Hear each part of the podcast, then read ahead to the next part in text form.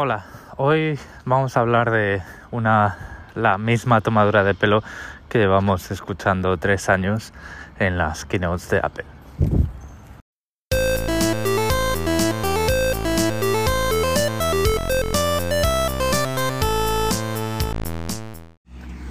Apple sigue sacando microprocesadores año tras año prácticamente y lo sigue comparando con eh, un microprocesador de Intel o la gama de microprocesadores de Intel de 2019 que aún encima de em, haber cuatro años de por medio em, pues era, eh, fue una gama de microprocesadores que tuvo muchos problemas térmicos y muchos problemas de em, eh, rendimiento derivados de esos problemas térmicos. O sea, ya sabemos que, o deberíamos saber que cuando un microprocesador se calienta mucho, la placa base tiene un mecanismo de control que lo que hace es reducir el voltaje al, microchip y por lo tanto el microchip no tiene otra, otro remedio que mm, bajar la frecuencia del reloj y bajar el rendimiento para enfriarse, vamos a decirlo así, ¿vale?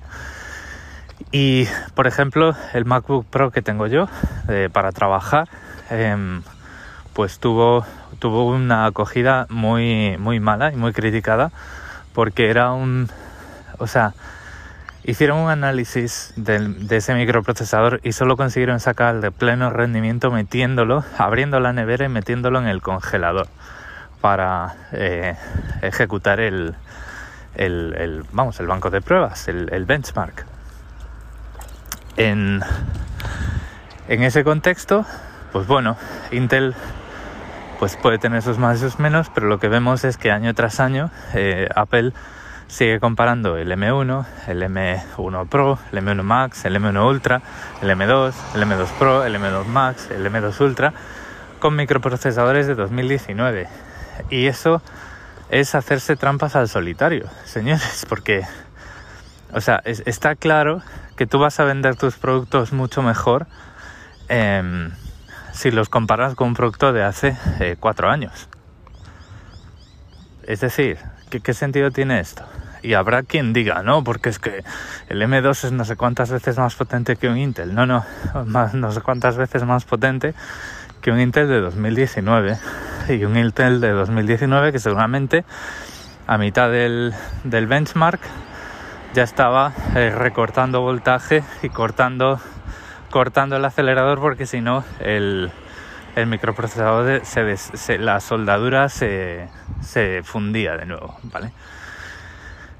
Y lo digo porque, bueno, pues eh, yo cuando, desde las últimas veces que me dan un, o sea, o que me dan, o que, o que me compro un portátil, pues al principio le hago mis propias pruebas y le configuro el, hago un ajuste fino, con las recomendaciones de o bien la comunidad o bien el fabricante, como es el caso de Framework, para mm, configurar los modos de diferente potencia, para que consuma menos batería, en batería, este tipo de cosas. Y bueno, ayer por la noche estuve ejecutando un test de rendimiento que se llama Geekbench y ejecuté la versión 6.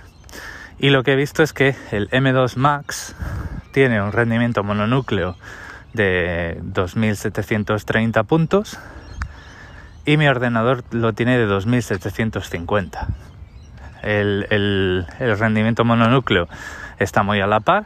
Esos 20 los podemos considerar em, fruto de la estadística. O sea, cuando yo ejecuto ese Geekbench varias veces, pues a veces me da me va por encima del M2 Max y a veces va por debajo del M2 Max. Entonces, eso es lo que quiero decir que es fruto de la estadística. Pero digamos que ah, en, rendimiento mononúcleo, de un solo núcleo haciendo cosas, pues están a la par. Luego es cierto que en, en, rendimiento de tareas en paralelo el M2 Max va mejor, de hecho el M2 Max va un 25% mejor, pero es un 25% mejor, no es 12 veces más rápido que el Mac con Intel más rápido, porque el Mac con Intel más rápido, o el iMac, iMac con Intel más rápido, o el MacBook Pro con Intel más rápido, es un ordenador de hace cuatro años. Y, eso, eso, vaya por, eso tiene que ir por delante. De hecho, yo creo que si lo comparan con otro fabricante, ese otro fabricante le mete una denuncia y los organismos reguladores de todas partes, Estados Unidos, de Europa y de todas partes, le meten un puro. Es decir, esto lo hace Apple porque lo compara con sus propios productos. Apple no se puede denunciar a sí mismo y por lo tanto se está haciendo trampas al solitario. Y nos está tomando el pelo en cada, en cada keynote que sacan, porque lo que tendrían que decir es, mira, con respecto al Intel, que se compara con esta gama de procesadores, este es el rendimiento. Vais a tener más rendimiento en mononúcleo, más rendimiento en, en paralelo y donde nos lo comemos, donde nos comemos a la competencia, es en las pruebas eh, gráficas, sin gráfica externa, o en las pruebas de Machine Learning. Pero, eh, claro, es que si lo dicen así, em, el mensaje queda muy descafeinado, porque el mensaje quedaría como diciendo, mira, tenemos un procesador muy capaz, que lo que en realidad te da, en realidad la ventaja que tienes, es que vas a tener este rendimiento con o sin adaptador a la corriente, que esto es lo que nadie les niega, ¿vale?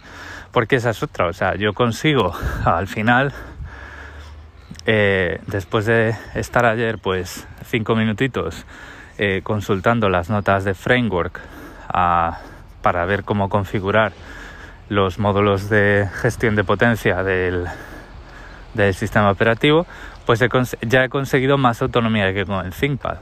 Pero claro, o sea, cuando tú tienes un PC, la autonomía de batería compite directamente con el rendimiento y os lo que os puedo decir es que si ejecuto ese Geekbench 6 eh, en batería, desde luego no voy a obtener la misma potencia y los mismos números que si ejecuto ese Geekbench conectado a la corriente, con adaptador de corriente.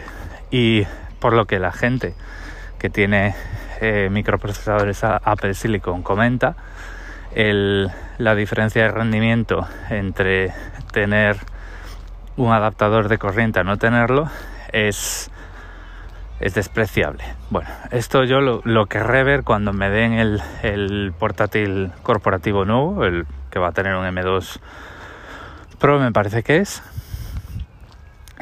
Pero, em, pero ya digo, eso es así y eso es así y la gente ya lo sabe y la gente como yo ya lo sabemos. Lo que pasa que al parecer a Apple esto no le llega y necesita eh, presentar gráficas que no tienen sentido y gráficas que comparan un ordenador con su abuelo. Eh, y vamos, es, lamentable, es lamentable. Pero bueno, ¿qué le vamos a hacer? O sea, me molesta porque... ¿Por qué me molesta esto? Esto probablemente es una buena pregunta y es una buena pregunta que hacerme a mí mismo. Pues, pues me molesta porque habrá gente a la que esto le engañe y habrá gente que luego, pues cuando, eh, cuando vea esos números y cuando vea las, las pruebas de rendimiento nuevas de microprocesadores nuevos, em, se sentirá muy engañada y muy mal. Y se sentirá muy engañada porque se han creído una serie de números y una serie de comparativas que no tenían sentido y se han metido en un ecosistema que a lo mejor no necesitaban. ¿vale? Em, nadie dice que los que los eh, microprocesadores de Apple no sean buenos. Lo que digo es que, que no hagas trampas mintiendo contra ti mismo para que no te puedan denunciar. No sé, es que es, como es, es una actitud tan miserable que yo creo que voy a dejar aquí el episodio. Hasta aquí el episodio de hoy. Muchas gracias por el tiempo que habéis dedicado a escucharme. Recordad que en las notas del episodio tenéis todos mis medios de contacto por si acaso queréis discutir este tema, que no creo porque es objetivamente es demencial. Y un saludo.